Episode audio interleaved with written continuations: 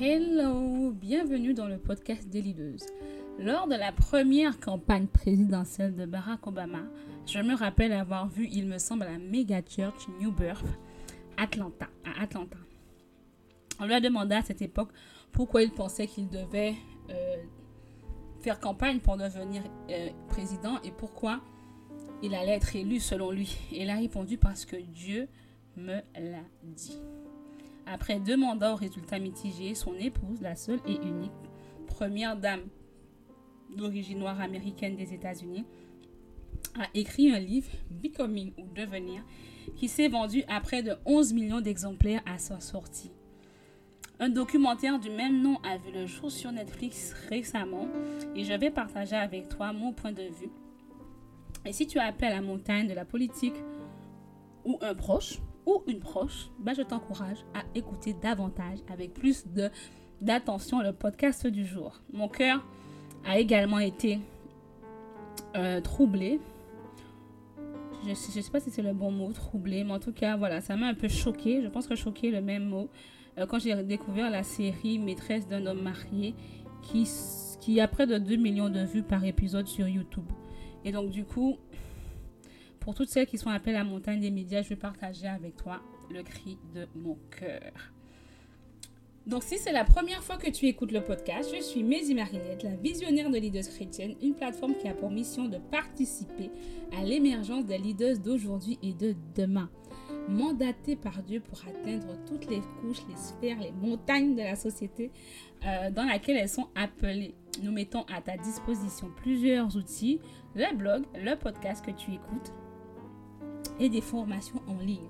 Pour tout découvrir, je t'invite à aller sur leaderschrétienne.fr. Alors, la première chose qui m'a frappé quand j'ai vu le documentaire, c'est que ça commence à peine à une minute, je pense. Je ne sais même pas si on atteint deux minutes du documentaire. Euh, Michelle Obama dit qu'elle aime la musique et que ça la met dans un bon mood. Et donc, du coup, elle met A God Like You de Kirk Franklin. Donc, autant dire que c'est du gospel. Autant dire que c'est une chanson qui dit que euh, euh, qu'il n'y a aucun autre Dieu que le Dieu que nous servons, en l'occurrence Jésus. Et connaissant les Obama, connaissant leur expérience, connaissant même leur formation, puisque ce sont des avocats de formation, euh, ils ont, pas un hasard que ça commence avec Dieu. Je pense que c'est volontaire de sa part euh, de dire au monde entier, je crois en Dieu. Chrétienne, je ne sais pas, croyante, assurément. Donc plusieurs aspects du documentaire peuvent être un exemple ou une source d'inspiration pour nous. Minus une chose que j'aborderai euh, au décours de ce blog, enfin de ce podcast, pardon. Donc la première chose qu'on peut retenir, c'est qu'elle n'est pas née avec une euh, cuillère en argent dans la bouche, elle n'est pas née avec une famille parfaite, elle n'est pas née avec une famille qui a de l'argent. D'ailleurs, elle a vécu avec un père qui, euh, pour une partie de sa vie, a été malade et qui est mort. donc elle a vécu le deuil d'une personne qui lui était très chère. Et donc c'est pas rien mais c'est sa persévérance et sa capacité à ne pas laisser les paroles des autres la limiter euh, qui lui ont permis d'être celle qu'elle est aujourd'hui. Quand la conseillère d'orientation a sous-entendu que Princeton ne lui convenait pas, euh, elle a eu assez de ressources en elle et je pense qu'elle est un peu compétitive, c'est-à-dire que euh, si je le traduis en tant que chrétienne, ça serait à moins que Dieu me dise que je ne peux pas le faire, c'est pas toi qui vas me dire que je ne peux pas le faire. Et je vais me donner les moyens d'y arriver. Donc du coup, elle a fait ce qu'il fallait et elle a non seulement réussi à aller à Princeton, mais par la suite à intégrer Harvard. Donc la leçon qu'on peut retenir, c'est que quel que soit ce qu'on peut traverser, nous ne devons pas laisser les paroles, les pensées ou les, même les plans des autres pour nous déterminer notre futur. Seul Dieu, seul ce qui nous a mis à cœur, seul ce qu'il nous a dit, doit déterminer, notre destinée et les hauteurs que nous devons atteindre. Et absolument pas les hommes, notre entourage, nos proches ou ceux qui ne croient pas en nous. Le deuxième point, c'est l'importance du support système et le fait de ne pas oublier d'où on vient. Euh, Michelle Obama n'a pas accompli tout ça toute seule en fait. Ils ont vraiment, euh, je pense qu'il y a deux piliers à leur réussite. Il y a premièrement leur équipe, donc les personnes qui ont, qui ont adhéré à leur vision et qui ont mis leurs euh, compétences à leur service et ensuite il y a leur famille. Parce qu'aux États-Unis, quand tu, quand, tu, quand tu fais campagne, tu fais campagne avec ta famille. On doit voir que tu es un homme euh, de famille, que tu es un homme de valeur, que tu es un homme responsable pour être élu président, tu vois. Peut-être que Trump, je sais pas trop. Bon, les, les, lois aux États-Unis sont un peu particulières parce que Trump a financé sa carrière. Donc, plus on te voit dans les médias, plus, on, plus tu es omniprésent, plus tu deviens un candidat. Mais si tu n'as pas d'argent pour euh, faire campagne, c'est compliqué que les gens puissent voter pour toi parce qu'ils ne te connaissent pas. Euh, donc, c'est un peu. Les lois concernant la façon de gérer une campagne aux États-Unis, c'est particulier. C'est vraiment particulier. Néanmoins, on peut dire que euh, l'équipe leur a permis, leur équipe leur a permis d'accomplir ce qu'ils ont accompli. Euh, ils ont d'ailleurs écrit un livre là-dessus sur la campagne Obama pour voir comment ils ont fait. Euh, et d'autre part, quand Michelle Obama a été, a été la première dame des États-Unis, elle n'a pas été seule à la Maison Blanche. Elle est partie avec sa mère. Sa mère, c'est celle qui lui a donné naissance, c'est celle qui l'a élevée, c'est celle qui était à ses côtés, et c'est celle qui l'a aidé à élever ses filles.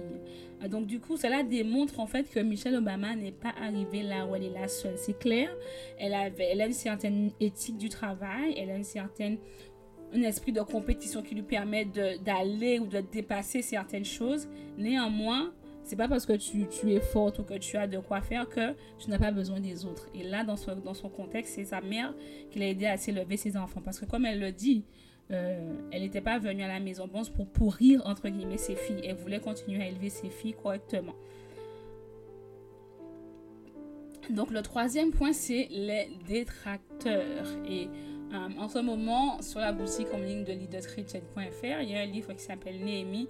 Et je trouve que c'est un très bon livre pour toutes celles qui sont appelées à diriger, euh, soit en termes de responsable d'entreprise, soit en termes de cadre, soit en termes de responsable de telle ou telle chose. Parce que Néhémie a connu des détracteurs euh, qui voulaient l'empêcher de reconstruire les murailles de Jérusalem.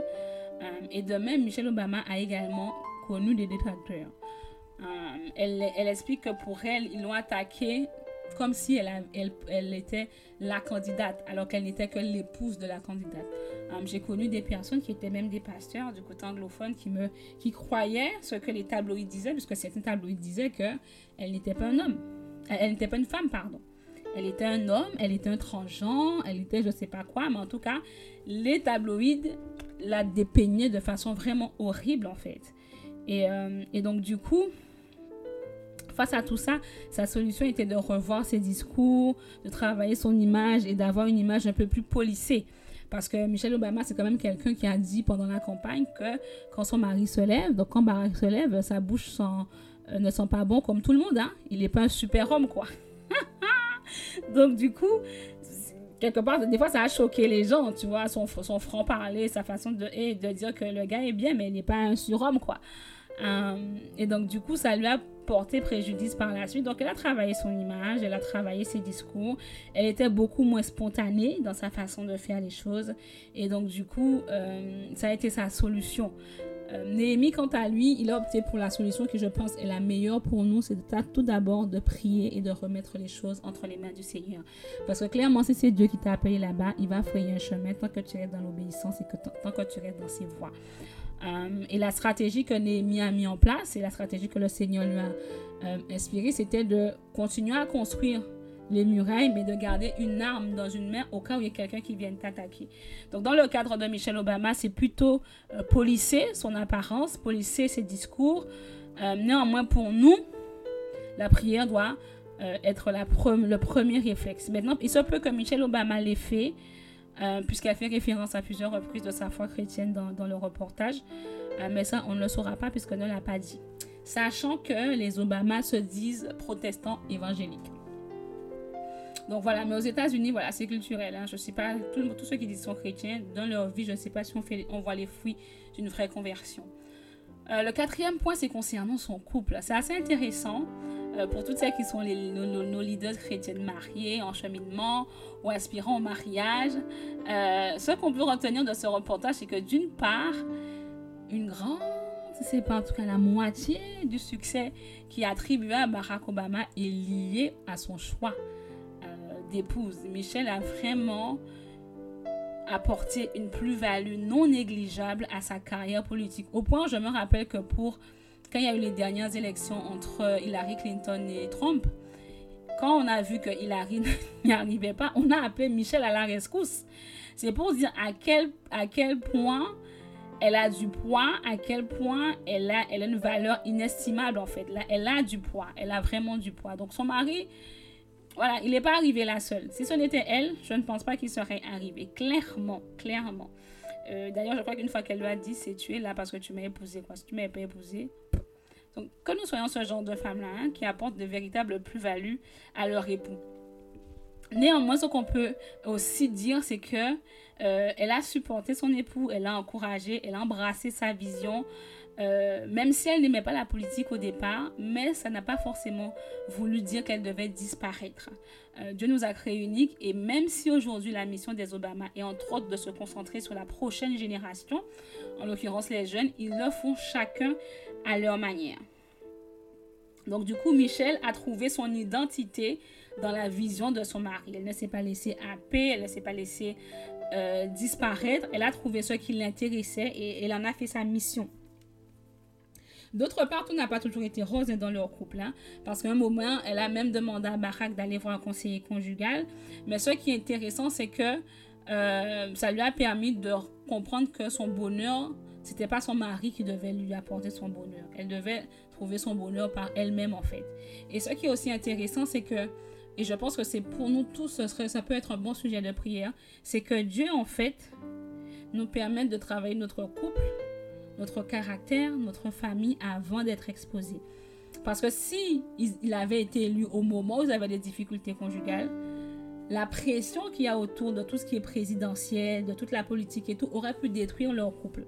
Mais comme ils ont géré ça avant, ça a permis que quand le couple se retrouve exposé, leur amour, leur complicité, toutes ces choses-là, ça soit cohérente et soit vraiment sincère et authentique.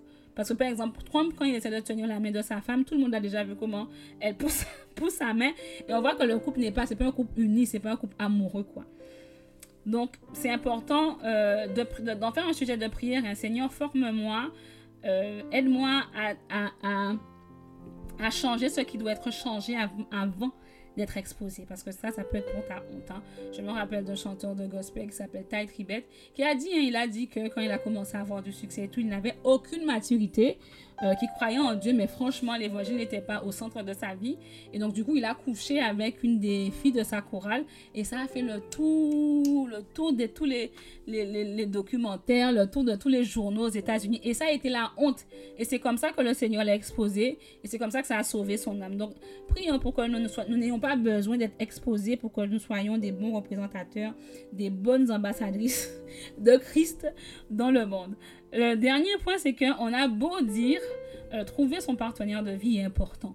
Après de 60 ans, Michelle Obama aspire à redécouvrir son époux. Maintenant que les enfants ont quitté leur foyer, elle veut redécouvrir son époux. Donc on a beau dire, hein, euh, tu peux avoir de nombreuses ambitions, tu peux avoir achevé beaucoup de choses, fait beaucoup de choses, être connu pour cela, mais ton foyer, euh, ton couple, ça reste la façon dont Dieu a établi les choses et c'est quand même un des piliers fondateurs. Euh, après Dieu, notre famille, c'est vraiment quelque chose d'important. Donc, investissons dans notre famille, ayons des ambitions, achevons des grandes choses, mais mettons toujours notre famille au centre euh, après Dieu. Le dernier point que je vais aborder, c'est euh, en fonction de là où tu veux aller. Euh, Michelle Obama a, compris que sa garde-robe pouvait faire la différence. Euh, c'est comme ça pour les femmes. Et donc, du coup, à moins que tu sois Steve Jobs euh, et que tu aies besoin, parce que Steve Jobs, le, fondateur d'Apple, il avait seulement, quand il venait faire ses présentations, il avait un jean, un t-shirt blanc. Hein. Il avait rien d'autre, quoi. Mais pour toi, fais autrement. Fais de ta garde-robe une arme de destruction massive pour qui est en accord avec tes valeurs, en accord avec ta personnalité, pour faire avancer le royaume de Dieu pour faire avancer les projets qu'il t'a mis à cœur. Ça marche comme ça pour les femmes, on n'y peut rien. Faisons de cela euh, quelque chose qui contribue à nous faire avancer, à nous crédibiliser dans la mission que le Seigneur nous a donnée. Après, il y a deux aspects de son témoignage qui m'ont rappelé la vie de Joseph et qui je trouve sont intéressants. C'est que euh, après des mois de combat, de campagne, de dénigrement, de meeting, en 24 heures, leur vie a changé. En 24 heures, leur vie a changé et n'est jamais redevenue la même. De même qu'en 24 heures, Joseph s'est retrouvé premier ministre de l'Égypte et a ainsi pu sauver le peuple juif de la famine. Les Obama, en 24 heures, sont devenus les premiers Noirs dans l'histoire des États-Unis à devenir président et première dame. Ils ont d'ailleurs très très bien négocié leur sortie de la Maison Blanche parce qu'ils ont, parce qu'ils ont toujours été aussi populaires à l'intérieur de la Maison Blanche qu'en dehors de la Maison Blanche. Et le génie, c'est encore de monétiser cette popularité. C'est comme ça qu'ils ont fait le livre Becoming. Donc, le contrat d'édition, je crois que je l'ai dit en introduction, c'était 60 millions de dollars pour les deux. Donc, chacun, ils ont eu 30 millions. Et euh, avec Netflix, ils ont probablement signé un deal à hauteur de 60 millions, peut-être même plus parce que c'est Netflix. Donc, du coup, si au début, de, quand ils sont arrivés à la Maison-Blanche, ils étaient à 10 000, 15 000 dollars par mois, euh, soit leur couple, soit chacun, Bon, en sortant de la Maison Blanche, ils sont devenus millionnaires. Et pas un million, quoi. 120 minimum. Donc, Joseph est devenu président de... Enfin, premier ministre, pardon. Sa vie a changé du tout au tout. Et elle n'est jamais redevenue la même. Et pour les Obama, encore aujourd'hui, c'est encore... Euh, on peut le voir vrai, puisque même s'ils ne sont plus présidents, ils ont encore des gardes du corps. Euh, ils ont encore euh, pas mal de choses qui sont liées au statut qu'ils ont acquis en devenant président des États-Unis. Donc peut-être que toi aussi, Dieu t'appelle à faire quelque chose qui va te demander de renoncer à certaines choses que tu avais avant. Par exemple, le fait d'être anonyme. Tu prends le métro, tu vas faire tes courses, tu fais tous tes trucs seul. Hein, et puis demain, le Seigneur te permet d'être visible. Il y a des gens par rapport à la mission, le, message que le Seigneur te, te donne en veut à ta vie. Mais tu vas devoir avoir euh, peut-être un protocole ou peut-être des gardes du corps ici ben ça, les gardes du corps ne vont pas arrêter quand tu vas arrêter la fonction. Hein. ça va continuer après parce que tu restes toujours une cible. Donc pour certaines d'entre nous, on, va devoir faire euh, euh, le deuil de l'anonymat, le deuil de faire ses cours seuls, le, de, vivre comme on veut. Euh, et par rapport à ça, je me rappelle d'une une prédicatrice qui avait une émission de télé, donc toujours du, côté anglophone, puisqu'il n'y a pas tant d'émissions de télé chrétiennes avec des ministères indépendants féminins. Et donc, du coup, euh, elle était en voiture, il y avait des embouteillages, les gens faisaient n'importe quoi. Elle a commencé à, à, s'énerver au volant de sa voiture et elle a commencé à vouloir insulter les gens qui faisaient n'importe quoi, en fait. Et puis, elle a tourné sa tête et puis elle a vu quelqu'un qui la regardait. Et la personne disait, mais c'est pas la dame qui a la télé qui parle de Jésus, là. Et donc, du coup, du coup, elle s'est rendue compte que tu peux plus faire ce que tu veux. Ta vie, quand Jésus t'a révélé, c'est fini. Ta vie ne t'appartient plus, c'est tout. Il faut faire le deuil et puis il faut, faut voir ce qui, a, qui va au-delà, en fait, ce que Dieu veut faire encore. Euh, la deuxième chose par rapport à Joseph, c'est qu'ils ne sont pas arrivés là en un claquement de doigts. Euh, de même que ces épreuves ont préparé Joseph à devenir le Premier ministre, la formation professionnelle, les choix, les campagnes des Obama les ont préparés à devenir le premier président et la première First Lady d'origine afro-américaine des États-Unis. En 24 heures, leur vie a changé et n'a plus jamais été la même, comme ça l'a été pour Joseph. Et comme je disais précédemment, certaines d'entre nous expérimenteront de tels changements. Hein, et ça, même sans devenir président ou first lady. Hein. Moi, je me rappelle, euh, ne serait-ce qu'en termes de responsabilité, quand j'ai quand j'ai quand j'ai commencé Femme Esprit au départ pendant deux ans ça a été qu'un nom que le Seigneur m'a donné que j'ai écrit Ensuite, c'est devenu un magazine en ligne. Ensuite, c'est devenu une conférence. Ensuite, c'est devenu des ateliers. Ensuite, on a fait le membership. Euh, on a une boutique en ligne. Euh, aujourd'hui aussi, on fait un partenariat avec Leaders Chrétienne pour un mentorat, qui est le nouveau concept. Et c'est comme si Dieu nous dit que tant qu'il y a de la vie, tant que tu m'obéis, ben, je te rajoute des responsabilités supplémentaires en fait. Donc moi, euh, l'infirmière là qui avec eux, elle a géré, qui venait à l'église, qui faisait un peu le secrétariat, euh, qui chantait un peu, ben, c'est pas que je ne le fais plus, mais c'est que les responsabilités que j'ai maintenant sont beaucoup plus importantes. Euh, et que donc, du coup, si Dieu nous a confié ces responsabilités-là, on doit honorer Dieu en gérant correctement les choses. Et ça fait que ben, tu as plus de poids sur tes épaules. Tu as plus de poids sur tes épaules. Donc, il faut il y a des choses que j'aurais aimé faire que je ne peux pas faire parce que je dois travailler pour Dieu. Donc, l'élévation, les, si on peut dire ça comme ça, va avec son lot euh, de responsabilité, aussi de renoncement.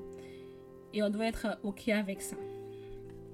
Mon bémol, quant à lui, euh, c'est parce qu'en fait, dans le documentaire, ils ont volontairement, je ne suis pas, bon, au niveau de la communication, c'est un bon point, mais je ne suis pas dupe à mon humble avis. Euh, c'est que dans le documentaire, ils ont placé le moment du vote de la loi autorisant le mariage pour tous. Donc, quelle que soit ton orientation sexuelle, tu peux te marier. Et ils ont mis ça simultanément dans, le, dans les deux minutes qui suivent avec la tuerie qui a eu dans une église lors de l'étude biblique. Donc, pour, euh, expliquer, euh, aux États-Unis, il y avait une église, en fait, tous les jeudis, je crois, si je ne me trompe pas, ils faisaient une étude biblique. Et c'était une église de noirs américains. Et donc, du coup, un blanc est venu il est venu à l'étude biblique. Donc les gens disent Waouh, quelqu'un peut-être qui vient au Seigneur. Oh, que Dieu soit loué. Donc ils l'ont accueilli, ils l'ont fait descendre, ils l'ont assis, ils ont commencé l'étude biblique et le gars a sorti un fusil, il a tué tout le monde. Donc du coup, ils ont mis dans le, dans le reportage quasiment au même moment, le moment où on, on vote la loi pour le mariage pour tous, qui est clairement pas vraiment biblique, et le truc où on tue des chrétiens euh, alors qu'ils sont dans une étude biblique. Et je pense qu'elle a voulu dire par là, c'est que je crois que tout le monde a droit au mariage pour tous. Je crois que tout le monde a le droit d'exister. C'est pas faux. Euh, tout le monde a le droit d'exister. Tout le monde a le droit de vivre dans la paix et dans le respect. Mais, euh, mais en même temps, elle a voulu dire que malgré le fait que j'ai contribué à voter ça, je crois en Dieu. Et tu ne peux pas remettre ma foi en question parce que j'ai participé à faire voter cette loi-là. Donc, à mon avis, euh, je vais donner mon avis, c'est que les choses sont compliquées en ce moment. Concernant le mariage, je pense qu'il faut toujours consulter celui qui l'a institué. Euh, le mariage a été créé par Dieu dans un cadre précis et je pense que moi, il faudrait le respecter. Aujourd'hui, les choses sont compliquées. Il y a hétérosexuel, il y a homosexuel, il y a bisexuel, il y a transgenre, il y a non-binaire. Les non-binaires, c'est ceux qui ne se sentent ni homme ni femme ou moitié homme, moitié femme. Donc, au-delà du mariage, je pense que toutes ces choses causeront un problème d'identité qui peut potentiellement détruire la prochaine génération. D'accord? Euh, Il y a beaucoup d'emphase sur le ressenti. Beaucoup. Les transgenres et les non-binaires, c'est beaucoup je ressens. Il n'y a plus de bien ou de mal, il n'y a plus de vrai et de faux. la, la, la, vérité se trouve dans ce que tu ressens. Et pour exemple, je vais prendre un exemple très simple. Tu vas au médecin parce que tu as un rhume.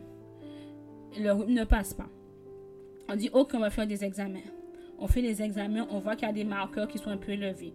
On recommence des examens complémentaires et là, on découvre qu'il y a un cancer. Maintenant, on te dit, monsieur, vous avez un cancer. Tu dis, non, j'ai un rhume. On te dit, monsieur, les examens montrent que c'est prouvé. Hein? A plus B. Tu as des testicules, un pénis, tu es un garçon.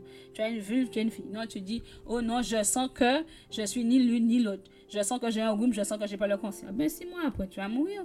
Parce que la vérité, c'est que que tu le sens ou que tu le sens pas, la vérité, c'est que tu as un cancer. Donc, c'est pareil, que tu le sens ou que tu le sens pas, tu es un homme, tu es une femme, tu n'es pas moitié homme ou moitié femme, tu n'es pas homme ni femme.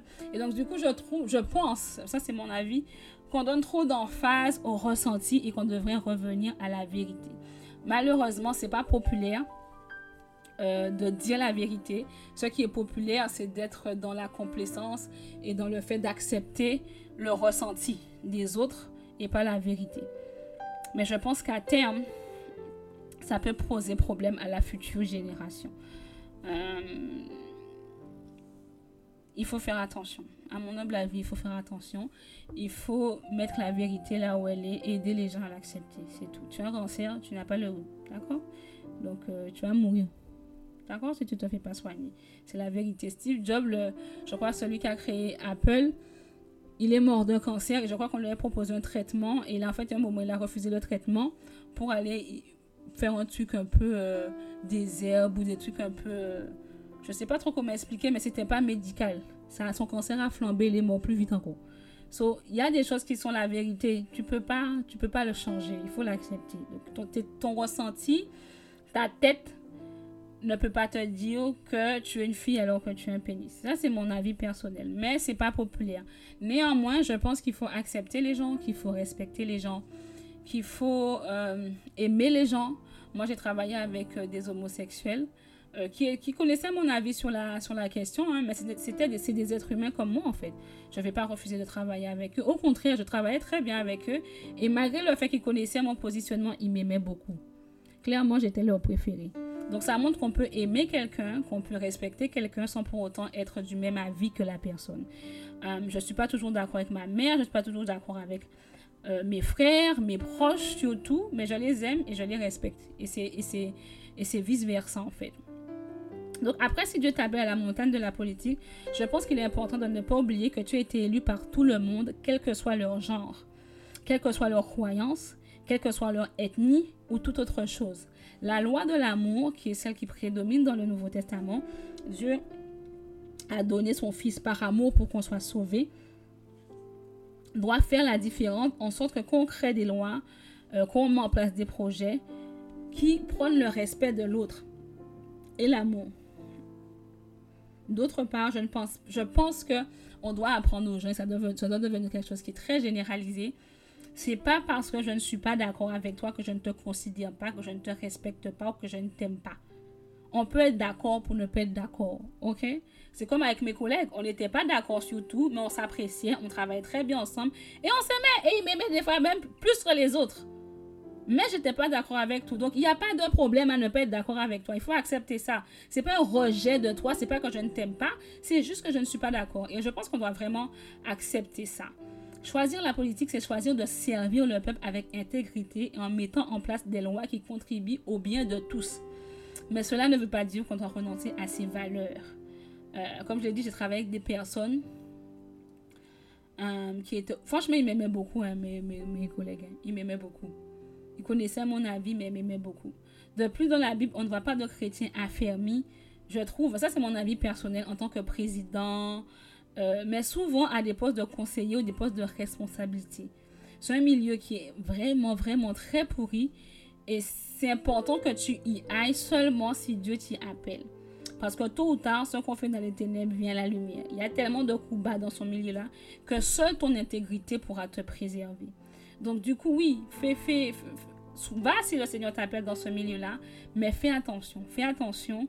Et je pense, Joseph n'était pas euh, le, roi, hein. Joseph était le premier ministre, Daniel était un responsable, Esther était la reine.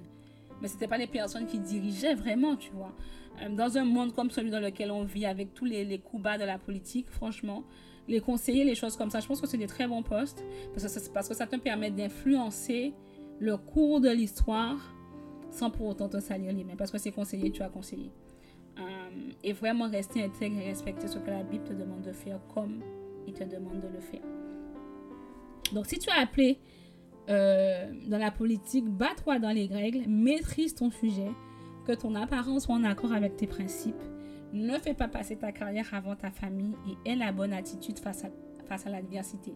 Car assurément, tu devrais y faire face la dernière partie du podcast, pardon, est consacrée à mon cri du cœur concernant la série Maîtresse d'un homme marié.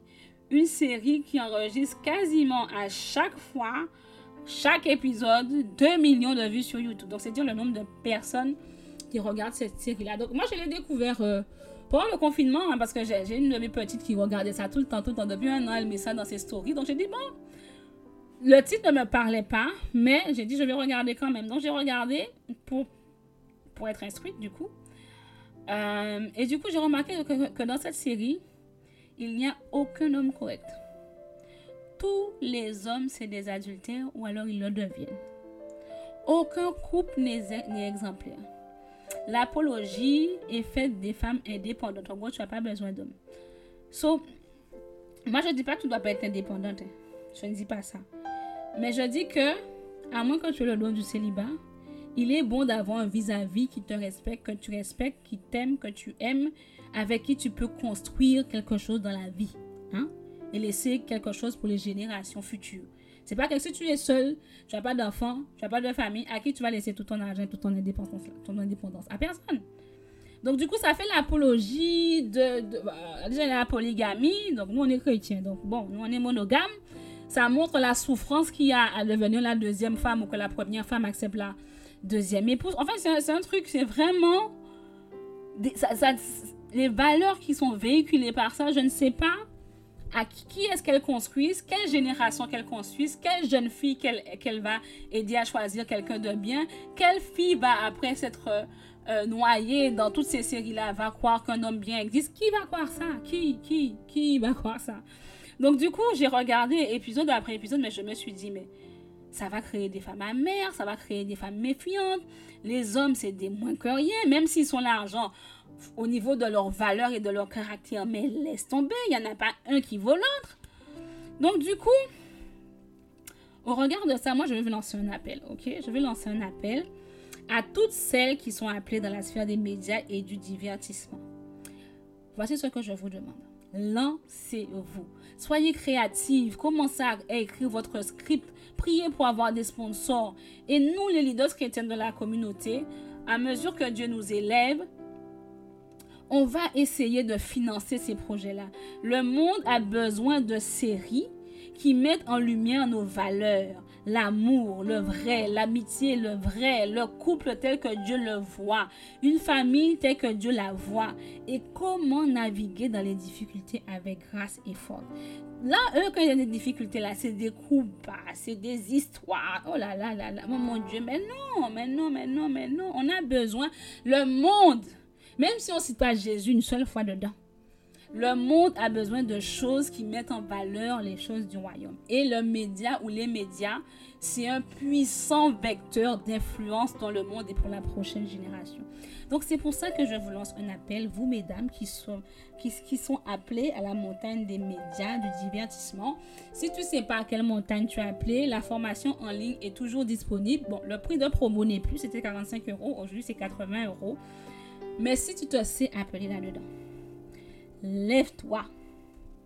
Associe-toi à Dieu pour faire naître cette série, ce film jeune. Prie. Paye le prix dans le spirituel et paye le prix dans le naturel. Rends Dieu fier de toi et donne-lui l'occasion. Et donne-nous, nous, les leaders chrétiennes, hein, ou pour toutes celles demain qui ne seront pas spécialement des leaders chrétiennes, mais par exemple les filles de la communauté de femmes esprit ou de d'autres communautés. Donne-nous l'occasion de célébrer Dieu pour ta vie. Hein, parce que tu as mené quelque chose de particulier, tu vois. Euh, et c'était vraiment le cri de mon cœur, en tout cas, pour toutes celles qui sont appelées à cette montagne. S'il vous plaît, levez-vous. Levez-vous. Levez-vous. Avec la grâce de Dieu, je vais reprendre les. Comment ça s'appelle? Les invitations dans le podcast et je vais inviter une qui, qui est appelée à la montagne des médias et du divertissement. On va discuter avec vous de tout ça. Mais, s'il vous plaît, levez-vous levez-vous, s'il vous plaît. Hein? Si tu connais pas ta montagne, va faire la formation. Mais si tu connais, lève-toi. Voilà, c'était mon cri du cœur du jour. Donc, si tu veux nous aider, n'hésite pas à soutenir le podcast. Il y a plusieurs façons de le faire. Tu peux partager notre podcast sur les réseaux. Tu peux recommander le podcast s'il est une bénédiction pour toi. Tu peux prier pour moi et l'équipe qui est avec moi tu peux participer à notre prochain événement, le brunch des leaders, qui est au prix de 75 euros. Parce qu'on a des personnes qui sont vraiment une bénédiction pour la communauté, mais qui sont à l'étranger. Il faut payer leur billet, il faut payer l'hôtel. C'est un coût. Donc, du coup, ça, ça explique le tarif qu'on a euh, pour, le, pour le brunch. Et si tu es conduit à le faire, tu peux nous faire un don. Tu peux faire le don en allant sur leaderschrétienne.fr tu cliques en haut à droite. Tu vas faire un don et tu vas être redirigé vers le PayPal pour nous permettre de faire un don. On a eu un don dernièrement et ça nous a permis d'acheter le nouveau euh, euh, player de podcast sur le site leaderschrétienne.fr parce que c'est payant. Oui, oui, comment tu vois le, player là? C'est pas gratuit, c'est payant. Et donc, du coup, on a opté pour une solution qui était moins chère parce que celle qu'on avait avant coûtait plus, plus de 100 euros par, par an. Donc du coup, voilà, ça nous aide à mettre en place des choses pour la communauté, euh, à améliorer nos services, proposer des choses plus intéressantes pour vous, etc. etc. Donc voilà. Notre formation en ligne sur devenir une leader d'influence divinement inspirée est toujours disponible. Je t'encourage, si tu ne sais pas dans quelle montagne d'influence tu es appelé à la faire, il y a huit modules, euh, des feuilles de travail. Et si après tu, tu, as compris certaines choses, mais que tu te poses des questions, il y a toujours moyen de prendre rendez-vous avec moi en allant sur, euh, en, m'envoyant un mail sur hello at Voilà, voilà, on arrive à la fin du podcast. J'espère que c'est une bénédiction pour toi. Alors, n'hésite pas à m'envoyer un message, soit sur, surtout Instagram, hein, Instagram, pardon. Facebook, je suis vraiment pas trop là-bas. Instagram ou par mail à hello at pour me dire ce que tu as pensé, pour partager avec moi si tu as vu le reportage, ce que tu en as pensé. Je serais ravie d'avoir euh, ton avis, si tu es d'accord avec moi, si tu n'es pas d'accord avec moi. Comme je l'ai dit, on peut être d'accord ou on peut ne pas être d'accord et s'aimer quand même et se respecter quand même. Donc, il n'y a pas de problème. Voilà, voilà, je te dis à très bientôt dans 15 jours pour le prochain podcast. Voilà, voilà, sois béni, bye bye.